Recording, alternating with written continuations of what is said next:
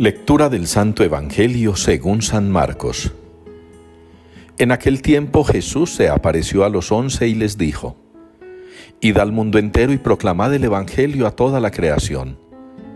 El que crea y sea bautizado se salvará. El que no crea será condenado. A los que crean les acompañarán estos signos. Echarán demonios en mi nombre, hablarán lenguas nuevas, cogerán serpientes en sus manos, y si beben un veneno mortal no les hará daño. Impondrán las manos a los enfermos y quedarán sanos. Palabra del Señor. Id al mundo entero y proclamad el Evangelio. Es la respuesta que nos une hoy en la liturgia al Salmo 116. Id al mundo entero y proclamad el Evangelio.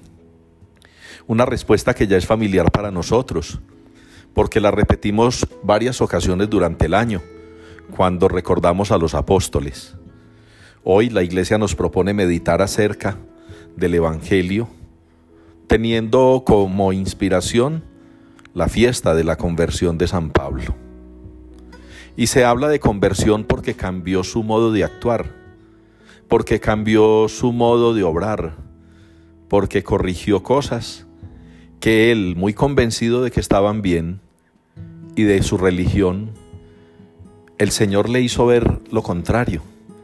El Señor le hizo caer en cuenta. El Señor le llamó la atención sobre ello. Y San Pablo, a diferencia de muchos católicos, a diferencia de muchos que se creen convencidos de sí mismos, que están convencidos de que todo lo hacen bien, de que han perdido la noción del bien y del mal, San Pablo, a diferencia de todos, aceptó, aceptó que estaba equivocado y cambió su proceder. Un cambio que fue interesante porque pasó de matar cristianos a evangelizar. Pasó de ser el terror de los primeros cristianos a ser el anunciador, el primer anunciador para muchos.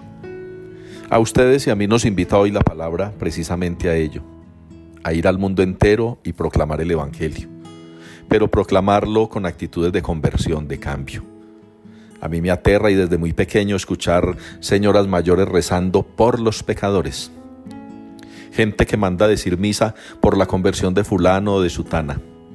Gente que dedica rosarios enteros con largos sermones en iglesias a pedir por los pecadores, por los que van por el camino errado, como si esos que rezan y ofrecen misas no tuvieran ningún pecado como si pudieran ocupar el espacio de María, la única que podía haber tirado piedras porque no tenía pecado. A todos nosotros se nos invita a eso, a la conversión, al cambio, a aceptar nuestro pecado. Ese es el primer paso de la conversión, aceptar el pecado, aceptar el error, aceptar lo que no estamos haciendo bien, reconocerlo. En eso consiste creer. Hay mucha gente que cree en muchas cosas, hay gente que piensa que cree. Hay gente, así suene a repetición, que cree que cree. Y no siempre es verdad. El creer no se trata solamente de aceptar una imagen o un rito o un amuleto. Creer no consiste solamente en decir creo, no. El creer compromete la vida. El que se bautice y crea o el que crea y se bautice se salvará. Creer y bautizarse implica conversión, implica cambio, porque implica adhesión a Jesucristo que es la luz, que nos ilumina, que nos orienta, que es el camino que nos señala la ruta de la salvación.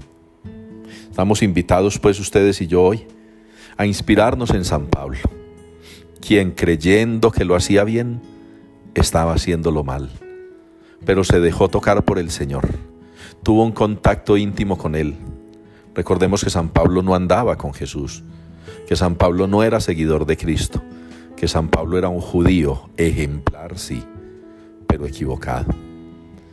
Pidámosle al Señor que nos dé esa gracia de ser ejemplares, pero no equivocados, de ser ejemplares en creer en el Señor, en hacer valer nuestro bautismo, pero sobre todo en reconocer nuestro pecado, en buscar la conversión y en aceptar a Jesús en nuestra vida para poderlo llevar a los hermanos.